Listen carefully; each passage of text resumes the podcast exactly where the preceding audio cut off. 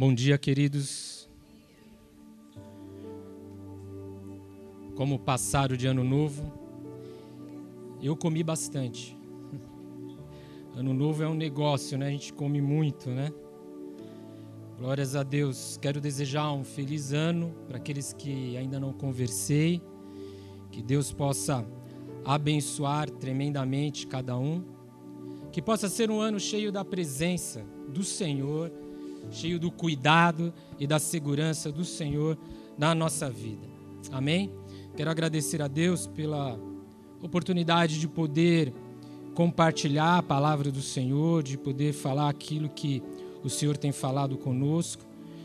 Que a palavra de Deus que nós vamos abrir aqui esta manhã possa penetrar no seu coração, no profundo do seu ser, fazer diferença Querido, não deixe nenhuma barreira impedir que a palavra de Deus faça diferença na sua vida. Não deixe que, que nenhum problema, que nenhuma situação difícil venha impedir de que você ouça, de que você entenda e de que você siga a palavra de Deus. Se houver alguma coisa que está te preocupando, se houver alguma coisa que está é, te angustiando ou apertando o seu coração, deixe. Entregue para o Senhor. Coloque para Ele. Ore a Ele. Fale aí agora, Senhor, está nas tuas mãos, eu quero ouvir a tua palavra. E deixe o Senhor cuidar. Sabe, querido, tem momento na nossa vida que parece que o Senhor não está nos ouvindo. Parece que a gente ora, ora, e não há resposta. Parece que a situação não muda, nada se altera, e parece que o Senhor nos deixou. Ficamos largados, ficamos deixados. E sabe, você, se você passou por isso, ou se você está passando por isso, isso não é só com você. Os discípulos passaram por isso.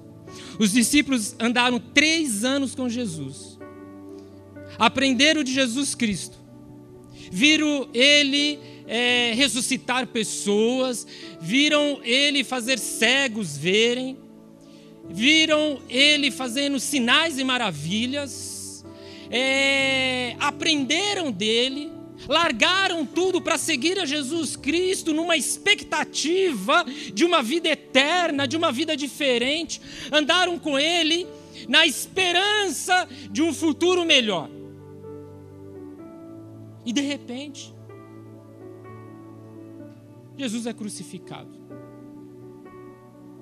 E quando Jesus estava crucificado ali na cruz, alguns discípulos estavam próximos, outros estavam longe. Mas todos olhando, e eu fico imaginando naquela expectativa: ele vai sair dessa cruz, não é possível. Ele vai sair daí. E aí, depois que ele passou aquela noite ali crucificado, no outro dia o que, que acontece? Jesus vai para o sepulcro e é enterrado.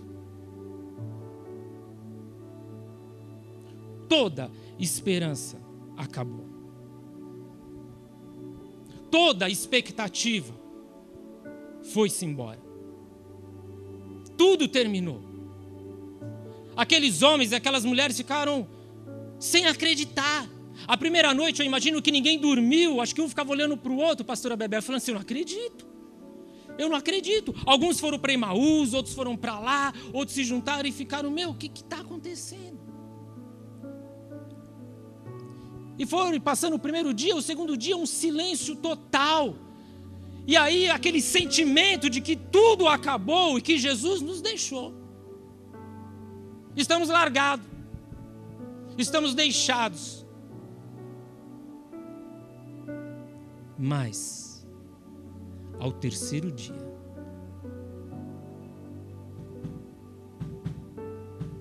Jesus ressuscitou, levantou, venceu a morte, venceu a cruz, está vivo ao lado do Pai, está orando por nós, velando pela sua vida. Jesus está vivo, queridos. Não tenha medo, não se preocupe.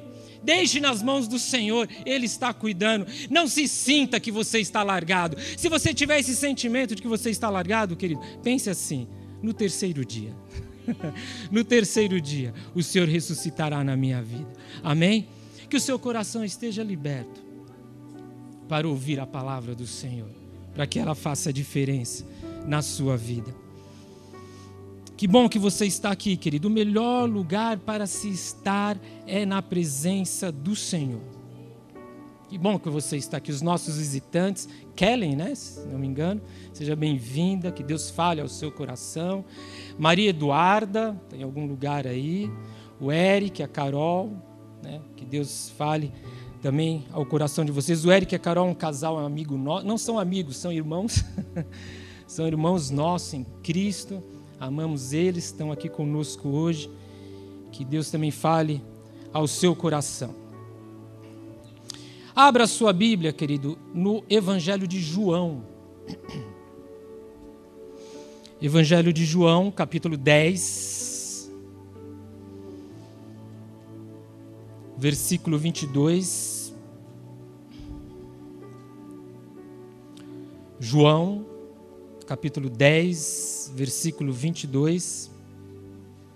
João é um evangelho fantástico. Se você está começando na sua caminhada cristã, eu recomendo que você leia João.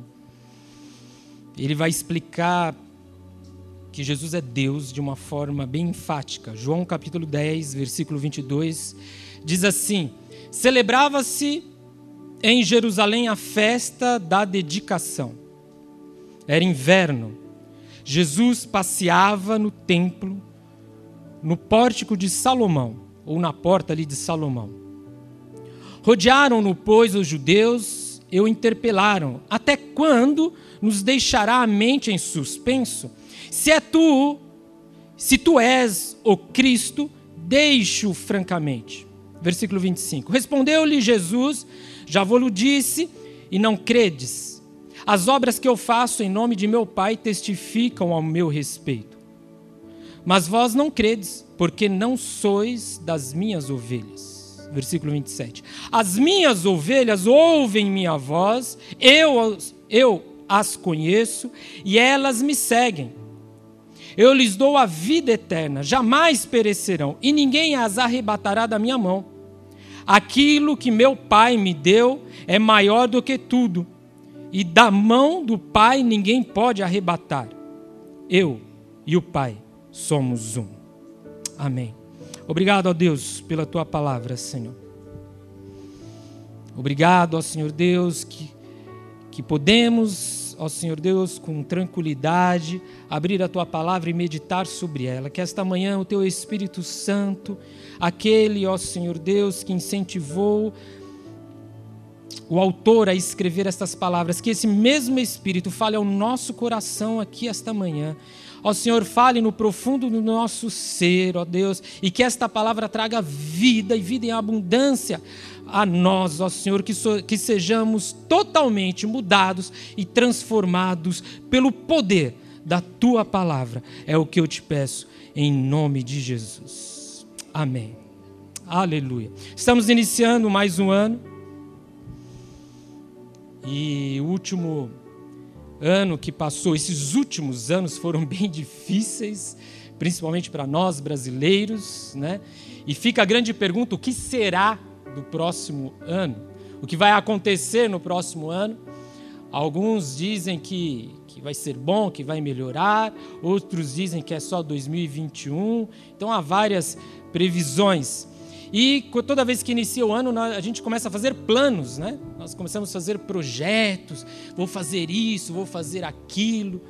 Eu estou com um projeto de ler a Bíblia toda, é, em alguns meses, fiz lá minha planilha, já coloquei os versículos, os dias.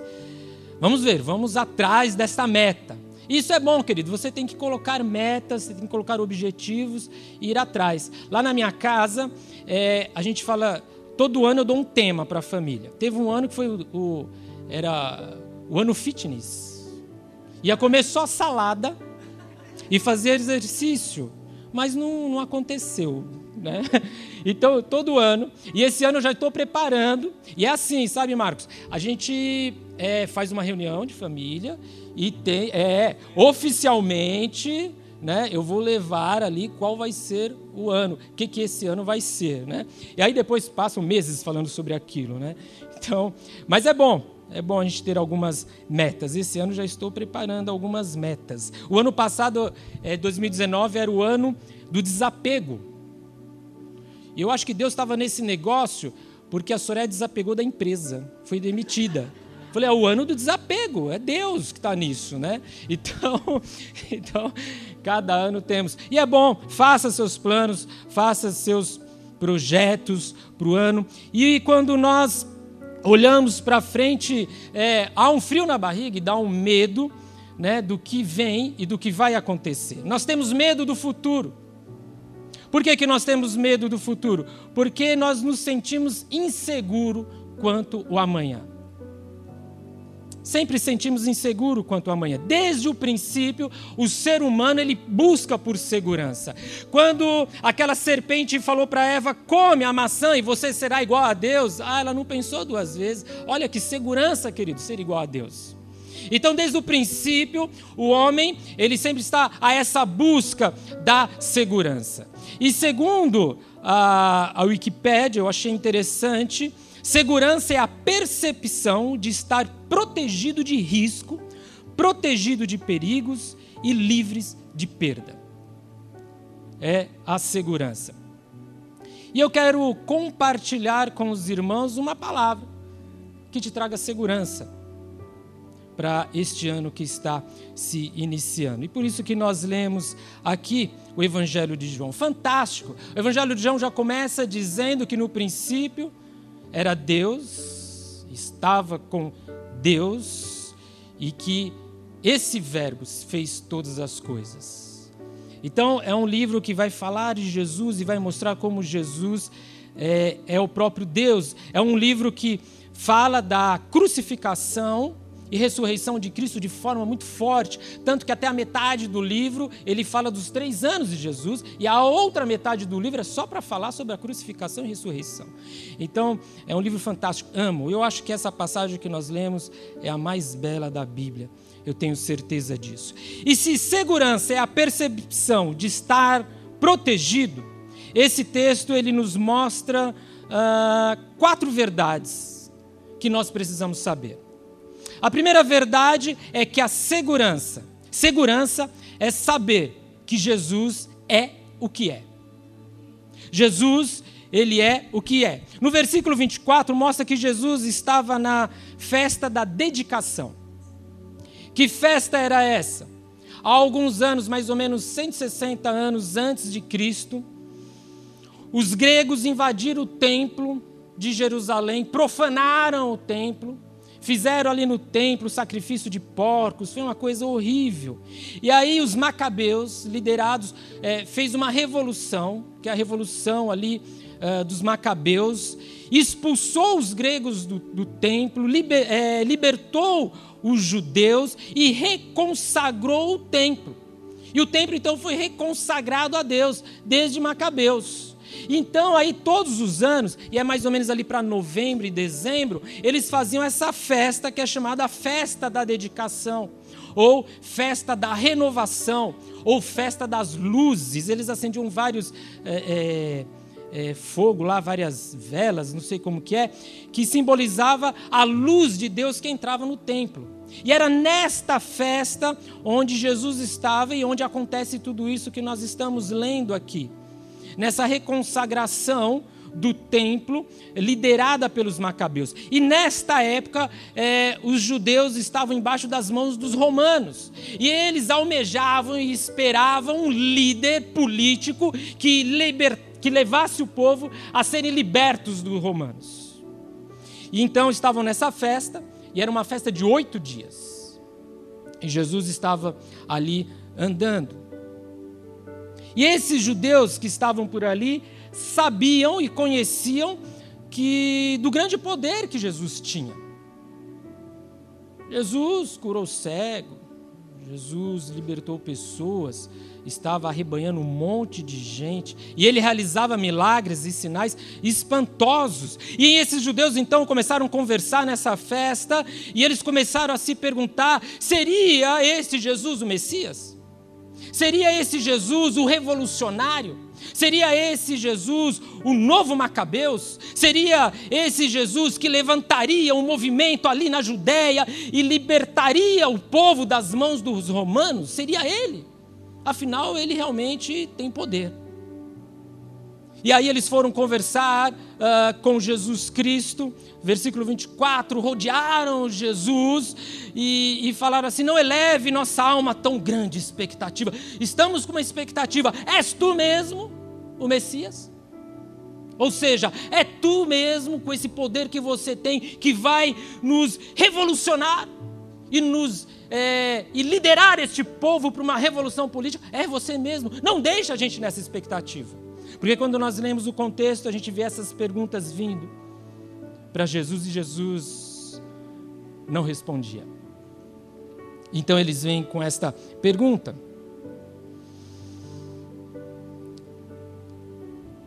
E aí foi por isso, esse foi um dos motivos que os judeus se voltaram contra Jesus. Por incrível que pareça.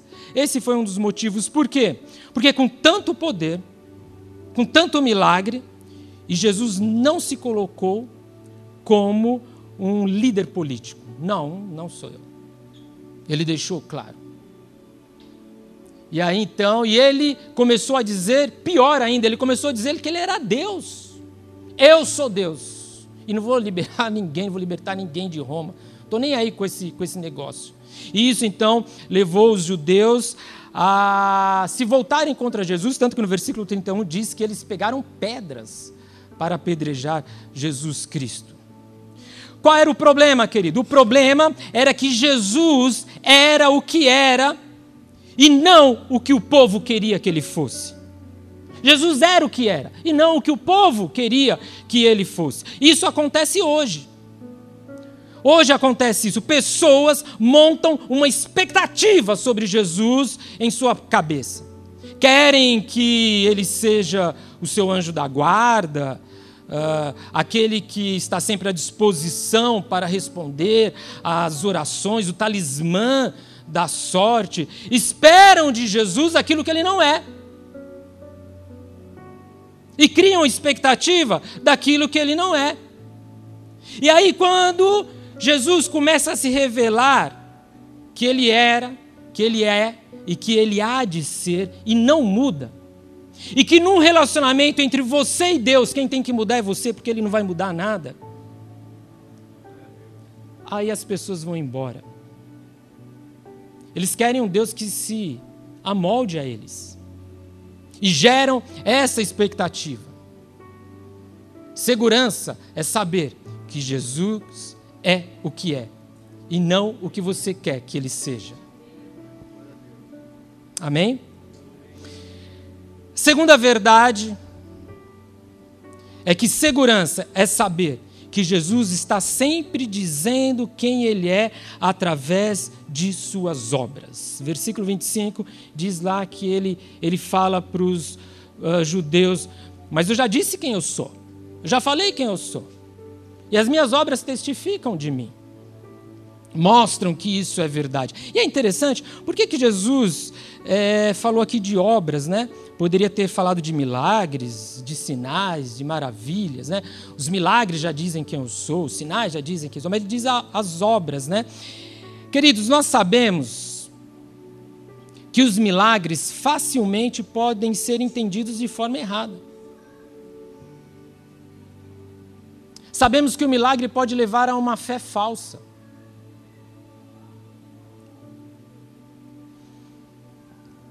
Aquelas pessoas que baseiam a sua fé no milagre, quando tem milagre, ela está pegando fogo. Ah, tá Deus. Ah, tem Nossa, milagre ali, milagre. O dia que não tem milagre, vai embora. Acabou. A fé estava baseada em sinais, estava baseada em milagres. E quando uma fé é baseada sobre qualquer coisa que não seja a fé na palavra de Deus, vai embora, ela cai. Às vezes entende-se um milagre de forma totalmente errada. Não, está mentindo. Não, mentira, não é bem assim. Coincidência, sabe essas coisas? Então, por isso que Jesus fala assim: olha, é a minha obra, é a minha vida que mostra quem eu sou. E quando Jesus fala aqui sobre as obras, ele está englobando milagres, sinais, maravilha, ensinos, atitudes, a própria vida, a forma como Jesus age, a forma como ele agiu, a forma como ele andou, a forma como ele está hoje. É necessário conhecer esse todo de Jesus Cristo, não só aquilo que ele faz, mas aquilo que ele é, e aí você então vai conhecer quem é este Jesus.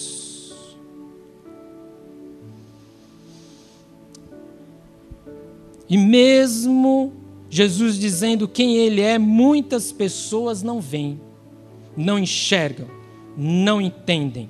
E não entendem por quê? Não veem por quê? Porque não crê. Porque não são ovelhas de Jesus. Eu estava falando com a Soraya, estava estudando esse texto, falando com ela sobre isso, né? As pessoas não vê porque não crê, não crê porque não são ovelhas. E aí ficou a pergunta: não crê porque não são, porque não são ovelhas ou não são ovelhas porque não crê? Essa pergunta eu deixo para responder em outra pregação que hoje não dá tempo. Né?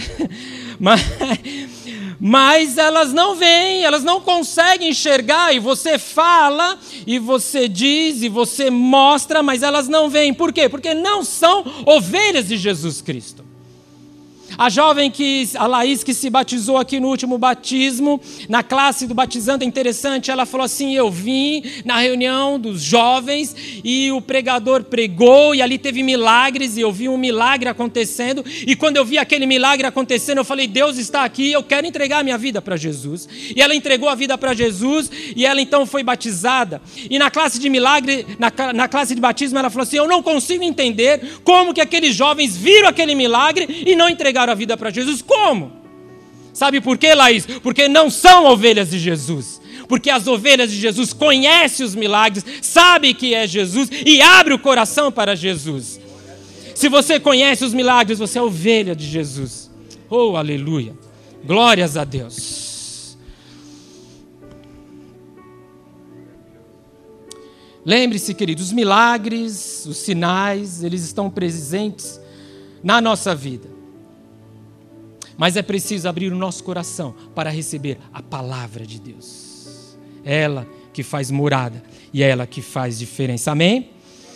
Terceira verdade, segurança é saber que Jesus pastoreia, conhece e lidera as suas ovelhas. Versículo 27. A minha ovelha ouve a minha voz, eu as a conheço e elas me seguem. Jesus pastoreia Aqui no capítulo 10, versículo 11, ele fala: Eu sou o bom pastor, e o bom pastor dá vida pelas ovelhas. Versículo 14, ele disse: Eu sou o bom pastor, conheço as minhas ovelhas, e elas conhecem a mim. É interessante, queridos, eu nunca vi, mas estudando dizem que se você juntar um monte de ovelhas, e o dono é, um monte de ovelhas de vários donos, de vários pastores. E quando o dono da ovelha chama, vem só as ovelhas dele. As ovelhas conhecem a voz de seu dono. E é por isso que Jesus fala aqui: Eu sou bom pastor, conheço as minhas ovelhas e elas conhecem a mim. Querido, vivemos num mundo cheio de lobos, disfarçado de ovelhas. Mas aqueles que são do Senhor conhecem a voz do Mestre conhecem a voz do Mestre. Jesus fala, instrui, ensina. Um dia me perguntaram, mas, mas Jesus fala? Fala, querido. Jesus fala. De várias formas. Outro dia pregaremos sobre isso. Mas Jesus fala e a ovelha ouve, reconhece e segue esta voz. Neste mundo, querido, está cheio de vozes. É um mundo cheio de vozes, das mais variadas espécies. São vozes que nos disputam. O nosso coração manifestam diversas vozes, atraindo, rejeitando. Não, que a verdade daqui, não, que está ali, não é assim. Quantos conselhos que nos trazem ao nosso ouvido? Quantas lições e ensinamento, muitas músicas trazem a nós. Quantas ensinamentos a sociedade muitas vezes impõe e traz a nós são muitas vozes. E nós estamos hoje num momento que já o nosso jovem não sabe o que é certo e o que é errado. Porque agora parece que tudo é certo.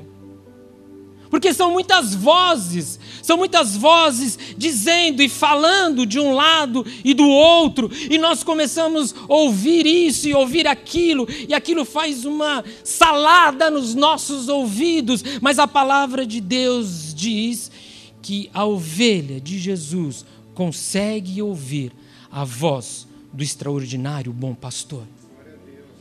A ovelha de Jesus consegue ouvir a voz pura, incorruptível, a voz de um amor indestrutível, a única voz que traz vida eterna, que é a voz de Jesus Cristo. Por isso que no meio das vozes, queridos, pare. Quando tiver muita voz, pare. Preste atenção, que você vai ouvir a voz do bom pastor. Amém? Jesus conhece as ovelhas. Eu as conheço. E quando nós começamos a pensar sobre isso, por um lado dá um medo tremendo, e por outro uma alegria tremenda. Veja só, quando nós conhecemos uma pessoa pela primeira vez, nós ficamos fechados e agimos com encenação. Afinal, e se essa pessoa descobrir como realmente eu sou? Não é assim? Num relacionamento, né? Vai pisando em ovos, falando coisas bonitas, né? E aquele medo. E é engraçado que o jovem não quer nem apresentar a família. Se eu apresentar a minha família, desmancha o namoro hoje, né? Não é assim? Então, temos medo e ficamos encenando. E fingimos, nos escondemos, porque temos medo. E aos poucos a gente vai se mostrando quem é. E quando a pessoa fala, a gente volta e fica nessa, né? Vai indo. Esse ano eu e a Soraya vamos fazer 30 anos de casado. Glória a Deus. Mas eu ainda estou meio assim, ai, se ela souber verdadeiramente quem eu sou.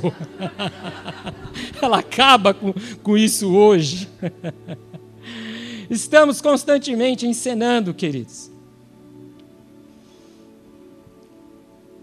E o que acontece é que tem crente que tem medo de ser conhecido pelo Senhor. E ele encena de vez em quando, esconde. Mas, querido, eu quero falar para você: é besteira, bobagem.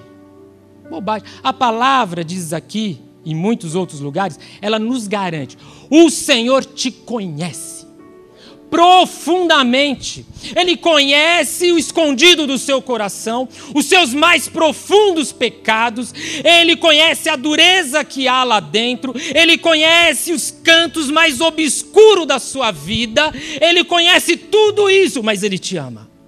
Continua te amando não te deixa e não te larga, mesmo sabendo quem você é. Jamais ele vai te deixar, porque ele já te conhece. Morreu na cruz por você, deu a vida por você. Ah, Senhor, estou com medo. Não tenha medo, querido. Ele já te conhece. Se ele não te largou até hoje, não vai te largar mais. Ele te ama, é um conhecer diferente. Isso é tremendo, isso traz alegria. Ah, não tenho que ter medo, Marcos. Tá, Jesus me A Soraya não me conhece, mas Jesus me conhece, me ama.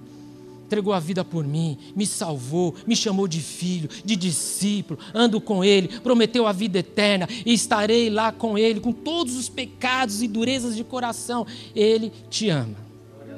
Do que você vai ter medo este ano? Jesus te ama. Jesus te ama, querido. Glórias a Deus. Então ele pastoreia, conhece e lidera as suas ovelhas. Jesus ele vai liderando as ovelhas. As ovelhas não fazem nada para um pastor. Eu lembro que eu vi uma frase um tempo atrás que apareciam, era uma foto de um Jesus bonito, cabelo comprido, E ele dizendo assim: Eu preciso de você. Eu falei: Esse negócio está por fora. Você acha que Jesus precisa de mim, querido? Quem sou eu? Meu, Jesus não precisa de ninguém. Quando entregamos a nossa vida para Jesus e nos tornamos ovelhas do Senhor, nada fazemos para esse pastor. Não acrescentamos nada para o pastor, absolutamente nada. A única coisa que cabe a nós e que nós podemos fazer é seguir o pastor. É seguir. Mais nada. Ele lidera as suas ovelhas. Seguir a Jesus para o não crente ele soa desconfortável.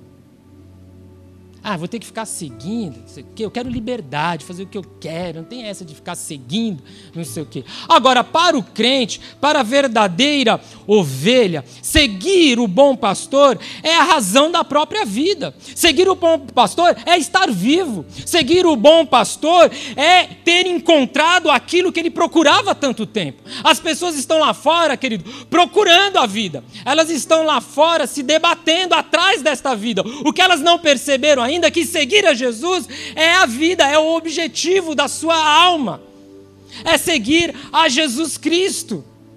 Quando aqueles discípulos estavam andando com o Senhor Jesus e Jesus trouxe é, uma palavra pesada, ah, João fala isso, muitos foram embora, ficaram só doze. Aí Jesus volta para os doze e diz assim: E vocês, para onde vocês vão? Aí Pedro fala: Para onde iremos, Senhor? Só tu tens as palavras de vida eterna. Para onde iremos, querido? Só o Senhor tem a vida. Se tem um lugar para estarmos e para irmos, é seguir o bom pastor. Que aí estaremos vivos. Você quer estar vivo esse ano? Quer sentir vivo? O ânimo da vida? Siga o bom pastor. A voz do bom pastor. Amém? E quarto e última verdade, segurança. É saber que Jesus é a segurança. Jesus é a segurança, versículo 28. Jesus diz aqui: Ele dá a vida eterna. Não é uma vida infinita, mas é uma vida eônica, eon lá no grego, é, é uma nova vida, é uma vida aperfeiçoada. No, em João capítulo 1, versículo 12, diz: Mas todos quantos receberam, deu-lhes o poder de serem feitos filhos de Deus, a saber, aos que creem no seu nome. Jesus, ele dá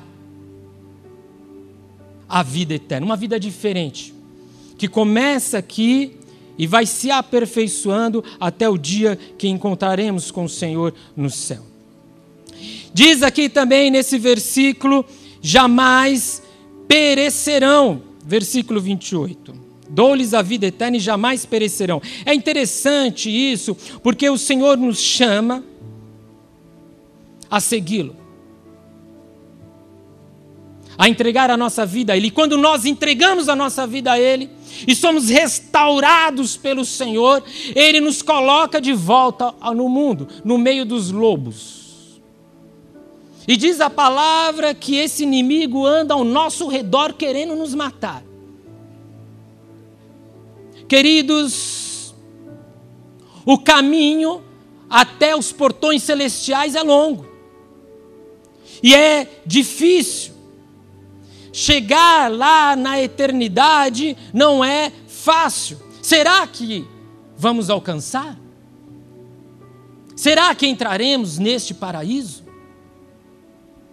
Será que ficaremos firmes pelo caminho?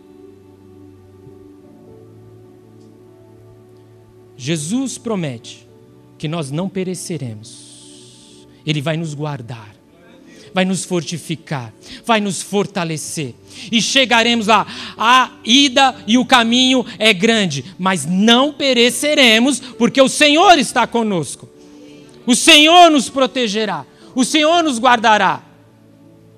Sobem-se as dificuldades, sobem-se os inimigos, mas não pereceremos. Isso é tremendo, querido. Isso é tremendo. Estamos no meio dos lobos? Sim, estamos. Ele nos enfrenta? Sim, nos enfrenta. Mas não cairemos, porque o Senhor está conosco. Aleluia. Glórias a Deus.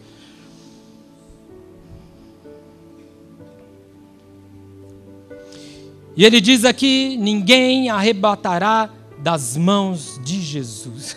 Aleluia. Ninguém arrebatará das mãos de Jesus. Ninguém me arrebatará das mãos de Jesus, querido. Ninguém te arrebatará das mãos de Jesus. E é interessante que essa palavra aqui, arrebatar, não é tirar. É apoderar pela força, é arrancar. Então ele está dizendo, ele tá dizendo aqui, ó, que ninguém nos arrancará da mão de Jesus. Seja quem for este alguém, não é forte o suficiente para nos tirar da mão de Jesus. Nada neste mundo pode nos tirar da mão do Senhor Jesus. E depois ele fala no versículo que ninguém pode nos tirar da mão do Pai por duas vezes, na mão de Jesus e na mão do Pai. Quem vai se levantar para nos tirar dessas mãos? Não existe.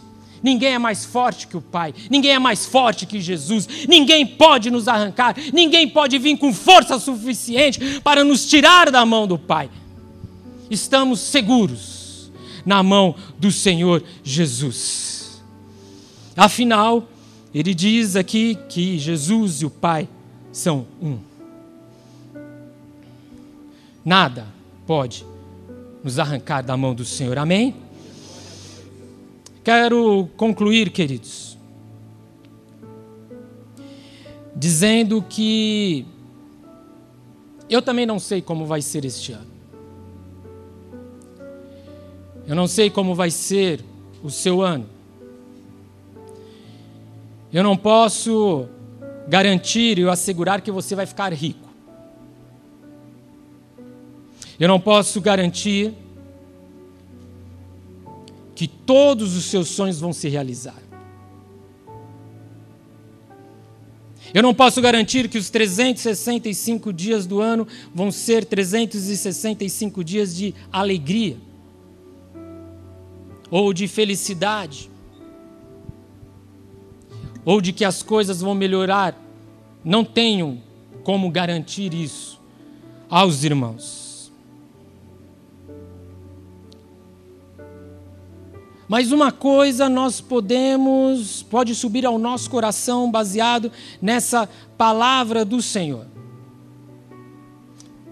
Que ainda que este ano venha dificuldades, que ainda que este ano se levante contra nós situações difíceis, ainda que haja perdas, ainda que hajam dias de tristeza, ainda que surjam situações que façam com que a gente tropece, ainda que venham lágrimas sobre os nossos olhos devido a situações inesperadas, ainda que isso aconteça, nada pode nos arrebatar das mãos do Senhor. Estamos seguros com o Senhor Jesus Cristo.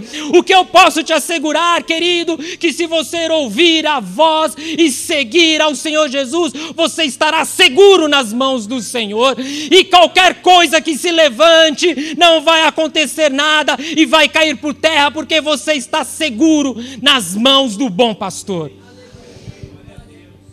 Não posso garantir que será um ano de prosperidade financeira, mas posso garantir que será um ano de segurança, se você ouvir e seguir a voz do bom pastor. Como Paulo diz, porque estou bem certo que nem a morte, nem a vida,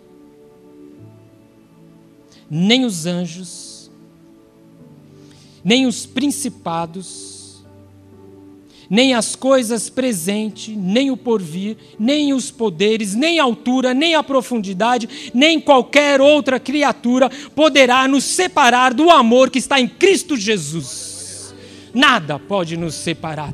O Senhor Jesus entregou a sua vida por nós, queridos. Morreu e foi crucificado, enterrado por três dias, ressuscitou, colocou em nós o selo do, do Espírito Santo, garantindo a nossa entrada no paraíso e nos convidou à mesa. Fazemos parte da família de Cristo. Podemos nos assentar à mesa e ceiar com os irmãos, porque somos ovelhas do Senhor. E desta mesa, querido, ninguém pode te tirar. Desta mesa ninguém pode te arrebatar. Desta mesa ninguém pode te arrancar, porque Jesus garante a sua segurança até o dia que ele voltar. Aleluia. Aleluia. Glórias a Deus. O meu desafio, queridos, para você é que você inicie o ano abrindo o seu coração para a palavra de Jesus. Ouça a voz do Senhor. Não ouça a minha. Não ouça a voz de ninguém, mas ouça a voz do Senhor. Não dispute com o Senhor. Não brigue. Não imponha. Tem que ser assim. Se não for assim, eu não vou. Não saia numa guerra de braço com o Senhor. Não seja um bebê chorão. Ah, que o Senhor fez, que o Senhor não respondeu. Ah. Não endureça o seu coração, querido, este ano. Mas comece desde este primeiro culto do ano, abrindo o seu coração para a palavra. Leia, ouça, dê um crédito à palavra do Senhor. Preste atenção naquilo que o Senhor está falando, porque constantemente Ele está mostrando quem Ele é. Abra o seu coração, comece a partir de hoje a orar. Senhor, abra, amoleça o meu coração. Quero ouvir a Sua voz, quero entender a Sua palavra, quero seguir o Senhor, quero sentir a segurança de estar nas mãos do Senhor, quero andar contigo, quero sentir a vida que vem de Ti, quero experimentar do Senhor, ó Pai, não só as Tuas bênçãos, mas aquilo que o Senhor é, esta vida nova que o Senhor conquistou conquistou na cruz para mim. Eu quero parar de brigar com o Senhor e quero ser nova criatura em Ti. Que seja assim, querido. Este ano, na sua vida e na minha vida. Abra o seu coração para a palavra do Senhor e deixe ela fazer morada. E você vai sentir a segurança do Senhor na sua vida. Em nome de Jesus. Feche os seus olhos.